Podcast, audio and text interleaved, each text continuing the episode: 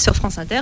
C'est donc l'heure de 2000 ans d'histoire avec euh, Patrice Gélinet. Bonjour. Bonjour Claire et bonjour à tous. Aujourd'hui 1939-1945, la guerre sous-marine. Alarm! Der Kommandant nimmt das Ziel ins Fadenkreuz und geht auf Angriffskurs. Vor zwei los! Treffer mit Chips! Der Kampf geht weiter gegen England. «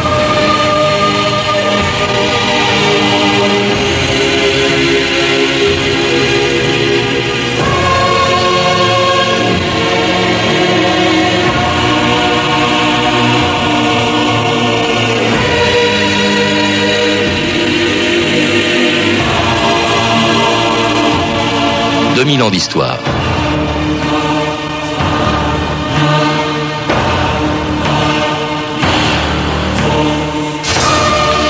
Depuis 60 ans quelque part au fond de l'Atlantique, de la Baltique ou de la mer des Caraïbes, les épaves de 780 sous-marins allemands sont les témoins d'une des plus grandes batailles du deuxième conflit mondial, la guerre sous-marine. Parce qu'elle n'a engagé qu'un petit nombre d'hommes, on a oublié l'importance de cette bataille dans laquelle s'est joué pourtant le destin des Alliés.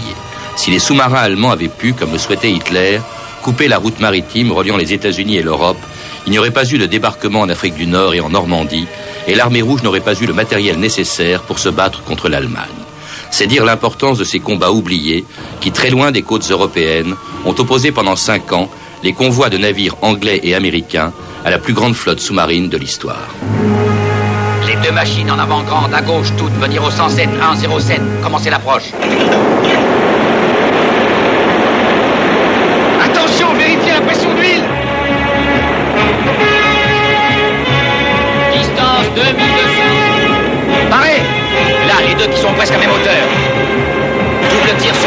Et sur les autres tirs simples.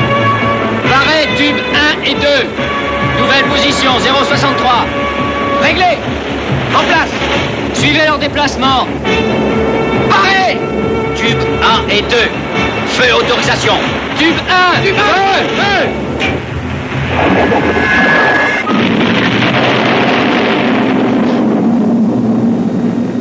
On l'a bousillé. Philippe Masson, bonjour.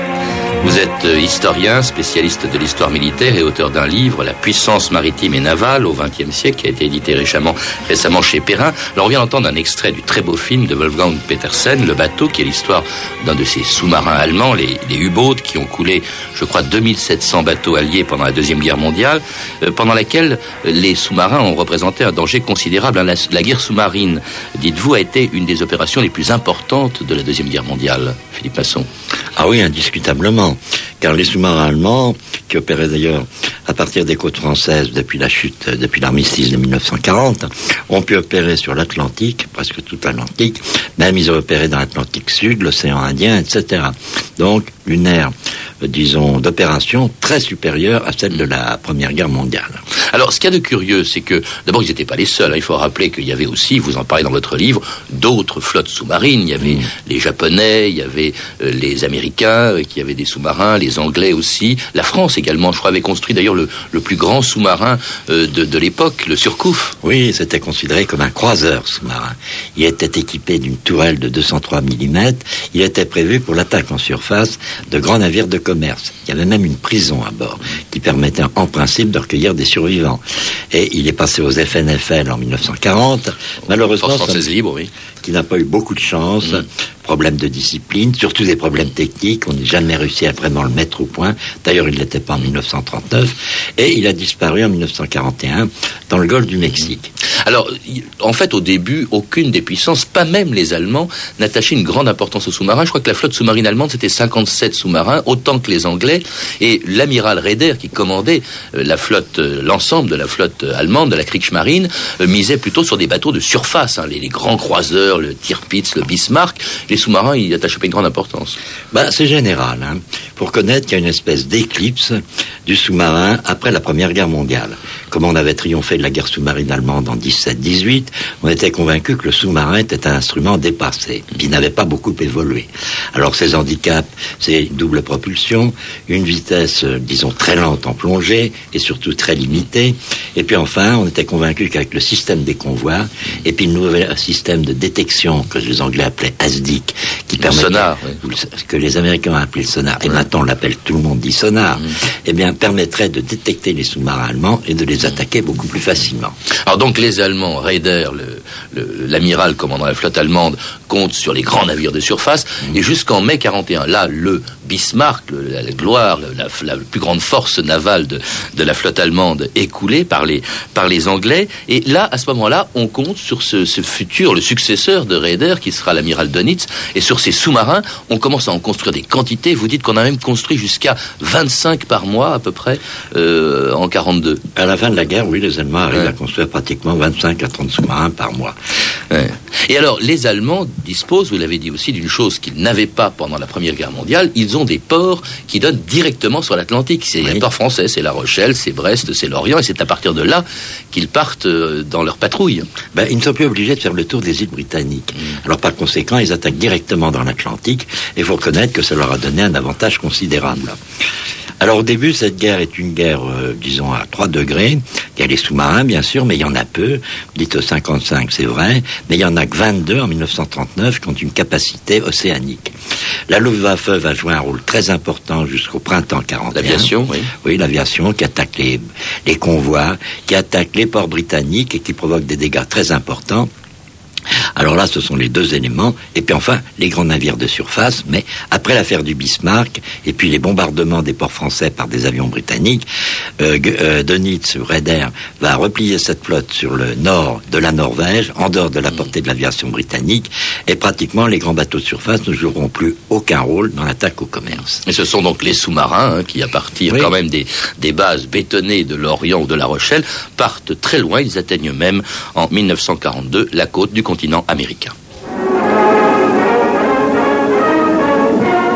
Here is the world's news in pictures, and this is Cathay Gazette screening it. A new place name Un nouvel endroit fait la une. Les sous-marins nazis ont attaqué pour la première fois dans les Caraïbes en bombardant la raffinerie de pétrole sur l'île d'Aruba. Dans le port de cette île volcanique au large du Venezuela, blank réservoirs de pétrole ont été touchés par des torpilles. Les U-boats venant des Antilles néerlandaises ont franchi les barrières protégeant Panama. Une tragédie a suivi l'attaque. Le fait que l'île d'Aruba possède la plus grosse raffinerie du monde en fait une cible privilégiée. Les bombardiers américains, basés à Aruba, pourchassent l'ennemi qui a amené la guerre aux portes même de l'Amérique. C'était les actualités américaines de février 1942, la date où, où cette raffinerie est attaquée au Venezuela, à des milliers de kilomètres des côtes européennes. C'est assez extraordinaire, la- le rayon d'action de ces sous-marins allemands, Philippe Masson. Ah ben écoutez, oui. D'abord, ils ont employé là-bas des sous-marins d'assez gros tonnage, des 1200 tonnes. Euh, ils sont tombés sur des conditions idéales. C'est l'époque des temps heureux. Pratiquement, ils n'ont pas de perte. La navigation américaine commerciale s'effectue comme en temps de paix. Les Américains, en effet, ne sont pas du tout préparés à la guerre. Les bâtiments circulent la nuit, leur feu allumé. Le long du littoral, il n'y a pas de blackout. Les phares fonctionnent. On entend même la musique de jazz le long des stations balnéaires. Et donc, les, les Allemands ont pu, en l'espace de 4-5 mois, couler plus de 2 millions de tonnes de bateaux, surtout des pétroliers qui venaient du Golfe du Mexique, du sud des États-Unis, et qui se dirigeaient vers la Pennsylvanie. Alors là, on est- à un tournant de la guerre sous-marine. En 42, les Américains sont entrés en guerre à cause, on le sait, de Pearl Harbor. Ils entrent en guerre contre le Japon. Ce que l'on sait moins, c'est les raisons pour lesquelles ils se battent aussi contre les Allemands. Hitler leur déclare la guerre le 11 décembre euh, 1941, juste après Pearl Harbor. Et vous dites même dans votre livre que, ça c'est tout complètement oublié, je l'ignorais moi totalement, que la guerre sous-marine a joué un grand rôle là-dedans. C'est l'amiral Raeder qui l'a poussé à déclencher la guerre contre les États-Unis. Oui, parce que les amiraux allemands de Nice, Raeder, commencent à être exaspérés de l'attitude des États-Unis, qui était pourtant un pays neutre. Eh bien, Roosevelt a fait ce que n'avait pas fait Wilson pendant la Première Guerre mondiale. Il pratique ce qu'on appelle une guerre non déclarée, une quasi-guerre. C'est-à-dire qu'il est bloqué par le Congrès à l'époque et il ne souhaite qu'une chose, c'est effectivement entrer en guerre aux côtés euh, de, l'Angleterre. En tout cas, soutenir au maximum la Grande-Bretagne. Alors il la soutient par le pré-bail, il lui livre des vieux destroyers, une quarantaine, euh, il établit une zone de neutralité. La moitié occidentale euh, de l'Atlantique est interdite aux actions militaires, donc ça gêne surtout les Allemands. Et progressivement, la marine de guerre américaine escorte des convois. Il débarque des troupes au Groenland, en Islande. Donc c'est une guerre non déclarée et qui met les sous-marins allemands dans une situation extrêmement difficile. Et alors Hitler, qui passe toujours pour être un foot de guerre, eh bien au contraire ne cesse de donner des conseils de prudence à ses amiraux. Il ne veut pas de conflit avec l'Amérique avant d'avoir réglé le problème soviétique. Car à ce moment-là, c'est Barbarossa, c'est l'attaque contre la Russie, et on réglera le problème des États-Unis après. Hmm. Alors au moment de Pearl Harbor, il peut y avoir un tournant. Pourquoi Pearl Harbor? Eh bien parce que les Américains, d'abord, euh, après Pearl Harbor, juste après, ont publié dans un journal le Victory Programme, c'est-à-dire le programme de la victoire. Et ce programme de la victoire est visiblement orienté contre l'Allemagne. Il prévoit une augmentation considérable des forces aériennes, terrestres, etc., et navales. Et par conséquent, les amiraux allemands pensent qu'avec l'attaque du Japon, qui n'avait visiblement pas été prévue par les Américains, ce plan va être contrarié, il va avoir beaucoup de retard et par conséquent l'occasion est très favorable de déclencher une guerre sous-marine à outrance mm. contre les Américains surtout l'Atlantique. Et qui ne sont pas préparés. Et, alors là, il leur inflige, vous l'avez dit, des pertes énormes. Ce que vous appelez d'ailleurs un deuxième Pearl Harbor. Ah en fait, on n'en parle jamais, mais ils ont perdu infiniment plus de bateaux dans les semaines qui ont suivi le début de leur entrée en guerre euh, qu'à Pearl Harbor. Ils ne pratiquent pas les convois, ils n'ont pas de bâtiments d'escorte. Mm. Il y a une marée noire qui se répand puisqu'ils coulent surtout, surtout des pétroliers sur toutes les côtes est des États-Unis. Il y a même une pénurie de pétrole dans le nord-est, dans les régions industrielles. Il faut construire d'urgence deux pipelines énormes depuis le golfe du Mexique jusqu'à la Pennsylvanie, jusqu'à la région de New York, Chicago, etc. Par conséquent, ils ont passé une période extrêmement difficile et les Anglais en étaient et Bobby se demandait mais comment se fait-il que la marine américaine, qui est une des meilleures du monde, ne soit pas capable de juguler la menace des sous-marins allemands? Elle perd effectivement en 42 6 millions et demi de tonnes, donc elle est écoulée par les sous-marins allemands pour le plus grand bonheur de la propagande allemande.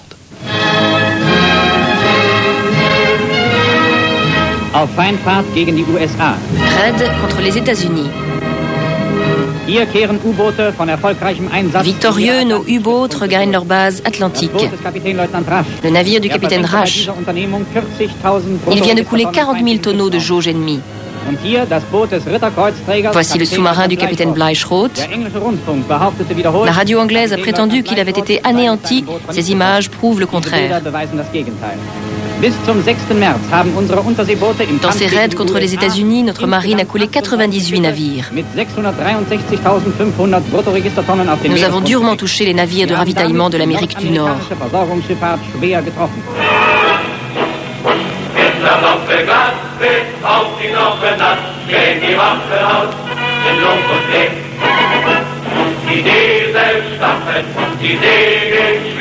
So klein ist das Boot und so groß ist das Pferd. Da kommt es auf jedes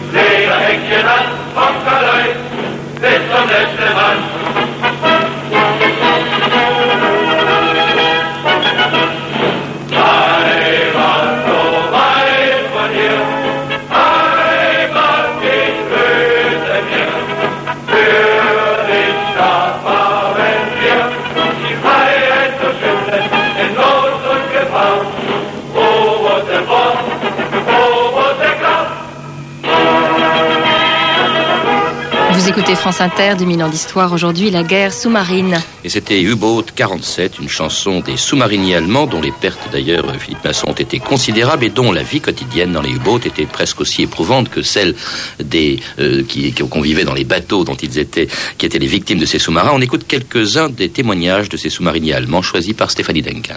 Oui, on a des témoignages hein, qui donnent une idée de, déjà de la violence de cette guerre sous-marine. Le commandant allemand Werker, par exemple, du U-Boat 953, parle d'abord de sa rage de vaincre quand il attaque. Je savoure, dit-il, l'émotion de foncer dans la nuit vers l'adversaire, la sensation de faire corps avec l'océan et les forces de la nature, l'exaltation de défier cette fois encore le danger et la mort. Le commandant Purkhold de l'U-260 décrit, lui, l'attaque dans l'Atlantique d'un convoi anglo-américain en 43. Le convoi est en vue, dit-il, de nuit. Soudain, un destroyer ennemi nous repère en surface, au radar, et fonce sur nous. Notre sous-marin, au lieu de plonger, prend la chasse et lâche une torpille, puis plonge à 180 mètres. Nous entendons l'escorteur qui passe à notre verticale et lâche des grenades. Notre torpille s'est-elle perdue? Non. Explosion effroyable, l'escorteur a coulé. Une autre attaque, dans les premiers mois de 43, menée cette fois par le commandant Troyer. Je fais surface dans un grain de neige. À la nuit, lance deux torpilles sur deux cargos. L'un se désagrège complètement. Énorme gerbe de flammes et nuages de fumée. Des tôles volent comme feuilles de papier. Des munitions sautent. Impact sur le second cargo qui s'enfonce. Nous parvenons à nous dérober. Mais heureusement pour les Alliés, il arrive aussi que les U-boats soient touchés, comme par exemple l'U-230, qui, gravement touché, refuse de remonter à la surface et de se rendre, et choisit au contraire d'attendre sous l'eau et de descendre, une attente qui va durer 35 heures. L'angoisse de l'attente, raconte un sous-marinier, use les cerveaux et nous fait perdre la notion du temps. Les cales sont inondées d'eau, d'huile et d'urine, la formidable pression extérieure étant de beaucoup supérieure à celle des chasses d'eau. La condensation provoque partout des ruissellements, nos vêtements sont trempés. Et le plus dur, c'est sans doute ce que vivent les mécaniciens qui, au fond du sous-marin, dans la chaleur, le bruit et le cambouis, font tourner les moteurs quoi qu'il arrive. Qui parlera, demande un sous-marinier allemand, de cet héroïsme silencieux des mécaniciens? Et qui pense à eux lorsqu'il s'agit de distribuer des décorations? Pourtant, en mars 43, hein, tout laisse penser que les U-boats allemands vont gagner la bataille de l'Atlantique. L'amirauté britannique, d'ailleurs, déclarera par la suite qu'à ce moment-là, donc en mars 43, je cite, jamais les Allemands ne furent aussi près d'interrompre les communications entre le nouveau et l'ancien monde. Nous eûmes le sentiment de nous trouver face à face avec la défaite. C'est dire l'importance, Philippe Masson, quand même, de cette guerre sous-marine. En, en 43, on- on- les Alliés, les Anglais, les Américains se sentent très menacés par les sous-marins, au point, de, au point qu'on entend ce que, ce que vient de dire Stéphanie. Oui, d'autant plus que les Allemands, enfin, c'est de Nice, inaugurent une nouvelle tactique qu'on vient de, on, on constate après ces récits. C'est les attaques de nuit en meute et en surface. En meute, ça veut dire plusieurs sous-marins à la fois. Plusieurs Ouais. sous-marins constituent une meute. À la- dans 43, il y a des meutes de 40, 50 sous-marins Mmh. qui s'efforcent d'attaquer de nuit un convoi, de pénétrer à l'intérieur et de torpiller les bateaux britanniques. Alors évidemment, ils sont dans une situation qui est relativement facile. Ils marchent au diesel, ils vont 12, 13 nœuds, c'est-à-dire une vitesse très supérieure à celle de leur vitesse en plongée. Et au début, les anglo-saxons ont été très désorientés par cette tactique. Alors justement, euh, là, euh, Stéphanie vient de, le faire remarquer, en 43, il y a un tournant. hein. c'est très précisément, mars 43, c'est l'apogée, il, détruit je ne sais combien de bateaux alliés, et puis avril, c'est brusquement le revers, et là, le nombre de sous-marins allemands coulés devient considérable. Qu'est-ce qui s'est passé? Comment expliquer ce tournant, Philippe Masson? Eh bien, il y a plusieurs raisons. D'abord, les moyens alliés ne cessent d'augmenter. Ils disposent davantage d'escorteurs, de moyens de détection, etc. Les Américains ont mis au point des groupes de chasse organisés autour d'un porte-avions d'escorte qui peut attaquer les sous-marins surpris en surface avec des roquettes ou des bombes. Et enfin, surtout, ils ont remporté la bataille des codes. Il faut dire qu'en effet, les Allemands, comme les Alliés, utilisent des codes de plus en plus sophistiqués les Allemands, jusqu'en mars 43, arrivent à décrypter le code des convois britanniques. D'ailleurs, il est étonnant que les Anglais ne s'en soient pas aperçus plus tôt. Et en Angleterre, il y a un centre de décryptage qui est Bletchley Park, pas très loin de Londres. C'est une grande résidence où près de 27 000 personnes finissent par travailler. Tous les messages allemands sont soigneusement analysés et on s'efforce de les décrypter dans des délais opérationnels, c'est-à-dire en quelques heures extrêmement rapides, pour donner ensuite des indications opérationnelles aux commandants des forces d'escorte. Le code allemand, c'était le code Enigma, je crois que Alors, la machine les Alliés. oui. Enigma, les Allemands étaient convaincus qu'elle était imparable, impénétrable, et ben ils ont commis une erreur. Hmm. Les Alliés sont arrivés. Il y a autre chose, le grand ennemi du, du sous-marin, du sous-marinier en général, c'est euh, l'avion. Et euh, vous l'avez dit tout à l'heure, mais peut-être que tout le monde ne sait pas ce que ça signifie. Ils, ils étaient en fait, ils, ils naviguaient au diesel en surface relativement vite. En revanche, au, au moteur électrique en profondeur, ce qui fait qu'ils ne pouvaient pas rester très longtemps parce qu'il fallait qu'ils refassent surface en permanence euh, pour recharger les batteries. Oui. C'est en surface que les avions pouvaient effectivement les détruire. Ça, c'était une grande faiblesse des sous-marins en général et des sous-marins allemands en particulier. Alors, les Alliés ont été assez longs, faut bien le dire, à utiliser leur aviation d'une manière euh, efficace. Au départ, ils sont efforcés, ils sont partis d'un principe qui n'est pas idiot, et qu'il faut détruire les, euh, les sous-marins dans l'œuf, c'est-à-dire dans les chantiers de construction ou dans les ports d'opération. Et ils ont effectué des bombardements massifs, notamment sur les côtes françaises, sur Brest, Lorient, etc., Saint-Nazaire. Mais les Allemands très vite ont répliqué en mettant au point des d'abris bétonnés qui étaient à l'épreuve des bombes et d'autre part les chantiers de construction navale allemands ont reçu des bombes, mais ce n'était pas précis.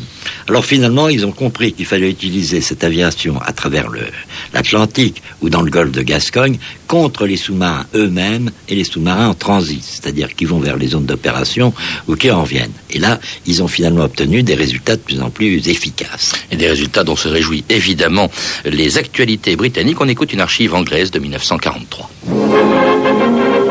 La bataille de l'Atlantique continue. Pendant que nos convois circulent, les U-boats, tapis dans les profondeurs, se préparent à tout moment à attaquer. Des avions allemands et des U-boats ont attaqué un convoi de plus de 30 navires, mais comme toujours, la Navy veillait. Avant qu'ils aient le temps de crier Heil Hitler, aussitôt des navires d'escorte ont resserré sur le convoi et ont donné une leçon aux nazis. Ils seront tous touchés. Et vous allez voir deux de ces sous-marins avant qu'ils disparaissent pour toujours au fond de la mer. Ces hommes dans l'eau sont des survivants des U-boats. Exactement dans la soupe où ils aimeraient mettre les marins britanniques. N'ayez donc pas pitié d'eux. Et faisons confiance en la Royal Navy qui fera bien son travail. Et c'est un reportage sur un destroyer de la Royal Navy hein, qui a bien fait son travail, comme, les, comme les bateaux euh, américains de surface, hein, qui ont détruit des quantités astronomiques de, de sous-marins allemands. J'étais effaré par les chiffres que vous indiquez, Philippe Masson. Euh, 700, plus de 780 sous-marins ont été coulés. Et alors, dans, dans ces sous-marins, évidemment, des hommes. Les, les- les pertes allemandes en hommes ont été énormes euh, chez Oui. les sous-mariniers. Ah oui, elles ont été considérables. À peu près 75% des sous-mariniers allemands ne sont pas revenus. Sur 40 000 Ils ont sous-mariniers, disparu, 30 000 sont morts. hein. Je Oui, crois qu'il n'y a pas oui, une oui. unité euh, de Je la crois que guerre. c'est les pertes proportionnelles Ouais. les plus fortes de la guerre. oui. Alors, ils se sont quand même battus jusqu'au bout, ces Ah oui. sous-mariniers allemands, et ils ont même fait peur jusqu'au bout euh, aux, aux Alliés, euh, parce que vous dites qu'à la fin de la guerre, les Allemands ont mis au point une nouvelle génération de sous-marins qui aurait été terrifiante si elle était sortie des chantiers Oui. allemands avant la fin de la C'est guerre. d'ailleurs pour ça que Denise gardait l'espoir de reprendre l'initiative avec des sous-marins qu'il appelait 21 ou 23. C'était des sous-marins avec des coques très profilées, euh, qui avaient des batteries doubles, donc ils pouvaient aller deux fois plus vite en plongée euh, que les sous-marins précédents.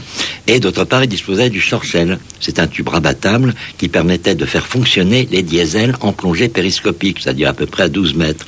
Donc, ils étaient pratiquement indétectables par l'aviation. Ils ne se servaient plus de leur radio, ils opéraient dans des secteurs euh, déterminés, et par conséquent, Bletchley Park est tombé dans un blackout total. Seulement, le temps de les mettre au point, d'arriver finalement à former les équipages, etc., les deux premiers sous-marins 21 opérationnels ne sont entrés en service qu'à la pratiquement 8 ou 15 jours avant la fin de la guerre. Ça faisait partie des armes nouvelles avec lesquelles Hitler faisait peur. Mais cela dit, elle a fait peur. Vous vous dites qu'à Yalta, on a évoqué ces nouveaux sous-marins. hein. Euh, on s'est dit, attention, si, si, si, si la guerre dure trop longtemps... Les euh, Anglais en étaient très conscients, savaient qu'ils existaient et s'efforçaient de les neutraliser en bombardant les bases, et finalement sans grand résultat. Et- Oui. Oui. Cela dit, bon, pourquoi est-ce que les Alliés n'ont pas utilisé les mêmes méthodes que les Allemands? Eux aussi avaient des sous-marins. Pourquoi est-ce qu'ils ne les ont pas utilisés Je crois qu'ils utilisaient, ils étaient affectés à d'autres missions, Philippe. Ben, D'abord pour une bonne raison, c'est que les Allemands avaient une navigation commerciale qui était pratiquement inexistante. Mm. Ils n'avaient aucune relation avec les États-Unis, avec les pays neutres. Donc les objectifs étaient très réduits. D'autre part, les Anglais ont quand même utilisé leurs sous-marins efficacement en Méditerranée centrale pour attaquer les convois qui essayaient de ravitailler la Libye ou la Tunisie après, à partir de la Sicile. Ils ont quand même obtenu quelquefois des résultats importants. Donc il y a eu quand même une action des sous-marins alliés.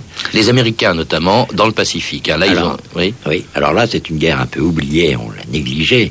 Les Américains, dès la déclaration de guerre, enfin dès Pearl Harbor, ont utilisé leurs sous-marins dans l'attaque au- à la fois les navires de guerre japonais et leurs bâtiments de commerce.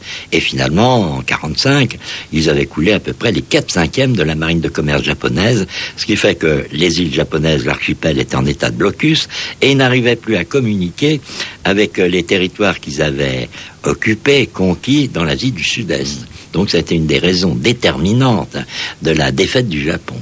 Est-ce qu'on peut dire, Philippe Masson, ce qui se serait passé si, euh, puisque revenons aux Allemands, si la flotte sous-marine allemande avait gagné la bataille de l'Atlantique? Parce que la, la, bataille de l'Atlantique, en fait, c'était résumé à la fin uniquement par la guerre sous-marine ou anti-sous-marine. Eh c'est assez facile à le voir. Il suffit de relire les rapports américains de 1943, au moment où les Allemands remportent leur plus grand succès.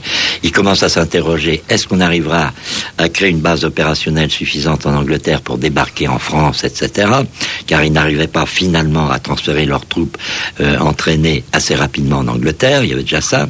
D'autre part, le ravitaillement de la Russie était vital pour eux, car on faut reconnaître que l'Union soviétique a bénéficié d'un ravitaillement considérable par Montmans, Vladivostok, le Golfe Persique, et Staline a reconnu lui-même à Yalta que sans cette aide alliée, eh bien la Russie en 43-44 aurait fini par s'effondrer. Donc, si les sous-marins avaient gagné, pas de Stalingrad, pas de débarquement en Normandie, tout simplement. Hein, et une victoire peut-être allemande. Merci Philippe Masson. Je rappelle que vous êtes donc l'auteur d'un livre, La puissance maritime et navale au XXe siècle, édité chez Perrin. Un livre dans lequel vous consacrez plusieurs chapitres aux sous-marins pendant la Seconde Guerre mondiale. À lire également Sous-marins, la fascinante aventure des guerriers du silence. Un livre de Spencer Dunmore avec d'excellentes illustrations, édité chez Talendier. Vous avez pu entendre un extrait du film Le bateau de Wolfgang Petersen, disponible en cassette vidéo. Vous pouvez retrouver ces renseignements en contactant le service des relations avec les auditeurs au 0892 68 10 33, 34 centimes d'euros la minute ou consulter le site de notre émission sur franceinter.com. C'était 2000 ans d'histoire, la technique Edwin Caron et Olivier Daligo, documentation Virginie bloch et Claire Tesser, revue de texte Stéphanie Duncan, une réalisation de Anne Kobilac. Une émission de Patrice Gélinet.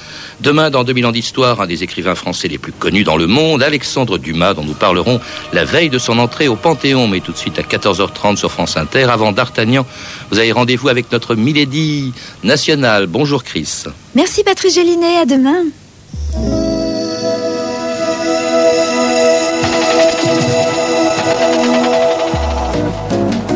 Portrait sensible chaque jour quelqu'un de célèbre dans son immeuble, dans sa famille, dans son quartier, dans sa ville ou plus loin.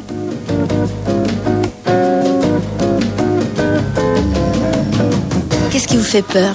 Dans la vie? De vivre. Mmh. Oui.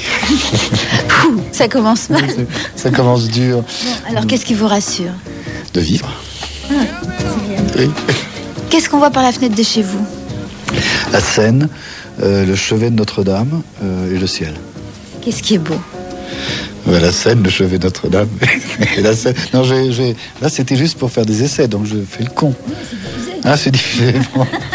Bon. alors, youpi. Vous êtes gravement compromis jusqu'à je, je, vois. Non, mais qu'est-ce qui est beau? Euh, Oui, tout ça, c'est beau. Oui, tous les jours, c'est beau. Euh, quel que soit le temps. Est-ce que vous êtes célèbre? Ah non, pas du tout. Je ne crois pas. Enfin, dans un petit milieu, oui, peut-être, mais tout petit. Et est-ce que vous aimeriez être célèbre Ah non, pas plus du tout. Mais pourquoi? Ah, Plus du tout Non, plus du tout. Ben, je, parce que je suis trop vieux. Hein? Mais vous avez eu envie Ah oui. Ah oui, sinon j'aurais pas fait de théâtre, j'aurais pas fait des choses comme ça, oui, oui, bien sûr. J'avais envie d'être célèbre. Mais je ne suis pas triste de ne pas l'être, voilà. Et par qui êtes-vous heureux d'être reconnu? Alors, ma fille, sans doute. Oui, oui, ma fille. Il a une tête de sage amusant.